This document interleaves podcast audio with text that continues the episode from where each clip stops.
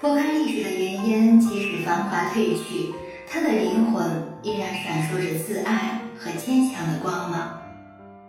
见自己是安身立命的根本，学会爱自己，与自己和解，努力成为更好的自己。见天地，勇敢走出去，才能看到更广阔的世界。天地之大，世界辽阔。宇宙浩瀚，谁也无法穷尽对他们的认识。我们渺小如蝼蚁，不知不觉就活成了井底之蛙，坐井观天。我们不愿固步自封，却一点点的消磨斗志，困于抑郁，画地为牢。曾经央视主持人柴静，为了探究新闻的真相，不拘泥于直播间，一度奔走在最前。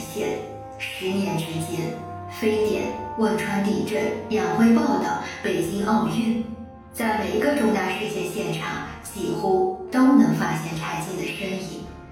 矿难的真相调查揭露一个个欲盖弥彰的谎言。他曾经在节目中反复询问王希欣关于公款消费的数字，他也曾经一人独面黑社会的威胁，走出舒适区，深入第一线。让他对现实生活有犬牙交错的切肤之感，也让他一点一滴脱离外在与自我的束缚，重新了解所处的这个世界，对生活与人性有了更为宽广与深厚的理解。不要在自己固有的区域内打转，勇敢的走出去，外面的世界还有很大。对我们来说。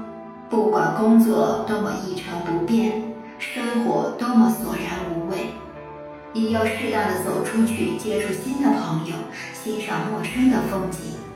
也可以每周读一本好书，在书里认识另一个奇妙的世界，开阔自己的视野和胸怀，始终保持向上的生长的力量，见天地，重新认识生活，了解这个世界。